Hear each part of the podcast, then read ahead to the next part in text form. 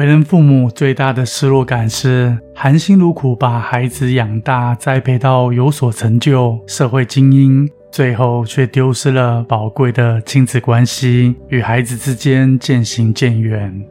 这是多年来情谊的长者们所遭遇到的困扰。和成年后的孩子互动很少，成家的子女甚至一年下来没见过几次面。即使这些家长用尽心思、耗费苦心，孩子仍然不愿意和父母亲近，又或是见面后不愉快收场。追溯起因，来自于陪伴孩子成长的过程中造成的问题。关系疏离往往是家长们太过于目标化，带有强烈的目的教养，管教的方式高标准。回应孩子的时候，又缺乏耐性，一昧的填鸭与教条式的管理，无法倾听并且理解孩子的感受。当孩子长大成人之后，就容易回避与父母们的互动。道理很简单，孩子在成长的过程中所压抑的情绪，在成年之后全数的还给了双亲。其实高标准并没有问题，有问题的地方在于你。回应孩子的态度，例如不耐烦、命令、催促、要求、苛责、强迫、碎念等等，再加上漠视孩子的感受，只希望孩子达到你渴望的标准，考上好的高中、大学、研究所。这些看似出自于爱、出自于关心的背后，来自家长过度的焦虑感。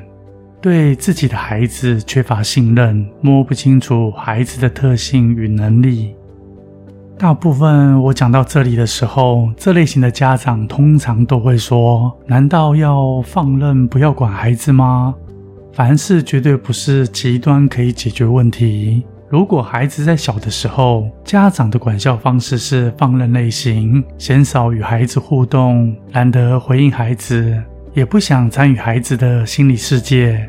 当孩子长大之后，就容易对未来感到茫然，失去竞争力，对家庭缺乏凝聚力。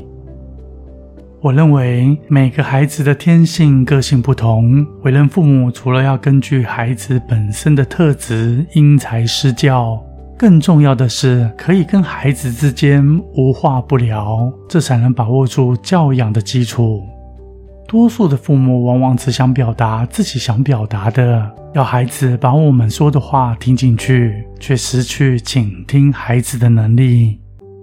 既然是缘分，让你们彼此今生能成为亲子关系，这也意味着前世具有举足轻重的地位。别把忧心的情绪与期待过分的灌注在孩子身上，维系关系，加深关系。彼此交换心情，不一样的意见和人生观，才能拉近距离，传承你丰富的人生阅历。最后，我想说，破坏关系的往往是父母一手造成的。孩子永远只是孩子，没有能力破坏。能营造和乐的关系，也只有家长本身。孩子永远只是孩子，不可能比你更有智慧去营造。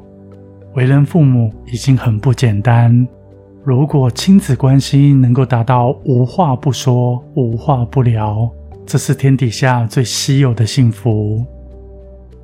你想想看，一个很甜蜜的家庭，即使儿子娶了太太，女儿嫁到了外地，他们心心念念的永远会是。自己原生家庭，预祝天底下的母亲母亲节快乐！